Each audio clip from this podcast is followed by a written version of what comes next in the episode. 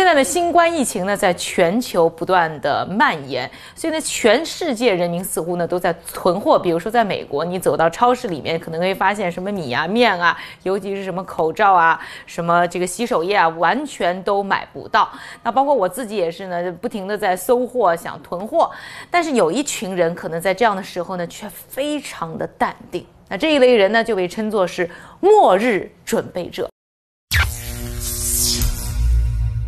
其实，在国外呢，一直有这么一群人啊，他们是总觉着世界末日呢，可能很快就要到来了。那为了准备这种所谓的末日到来呢，他们在家里呢都储备了大量的物资，以防不测。比如说呢，在英国呢，有一个英国作家叫做爱德华，他家里呢就长期备有呢大量的一些木材可以做燃料的。另外呢，还有呢这个罐头食品、罐装水，以及呢像手电筒啊、像毯子啊等等一些呢。应急的一些措施，另外呢，还有就是一个急救箱，里面有药啊，有一些什么邦迪啊等等。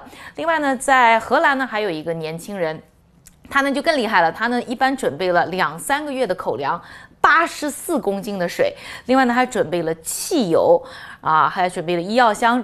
也准备了蜡烛，以防的这个手电万一没电。另外呢，他还准备了一些活鸡，我不知道他是不是为了吃新鲜鸡蛋啊。总之呢，是准备的非常的充分。那除了这么一群人准备的很充分以外呢，可以看到呢，这样的一种呢，所谓的 subculture，一个比较非主流的文化现象呢，慢慢呢，由于啊新冠疫情的蔓延呢，现在呢，在主主流文化当中呢，也是慢慢抬头。所以可以看到呢，相关的产业似乎也是越卖越。好，那在美国呀、欧洲啊一些地方呢，都有一些相关的专门为这些呢末日准备者呢准备的一些啊这种紧急物资的购买店。比如在英国呢，有家店叫。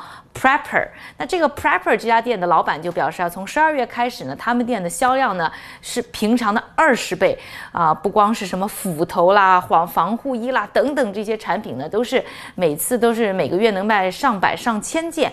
那现在呢，尤其受到呢各种消费者的欢迎。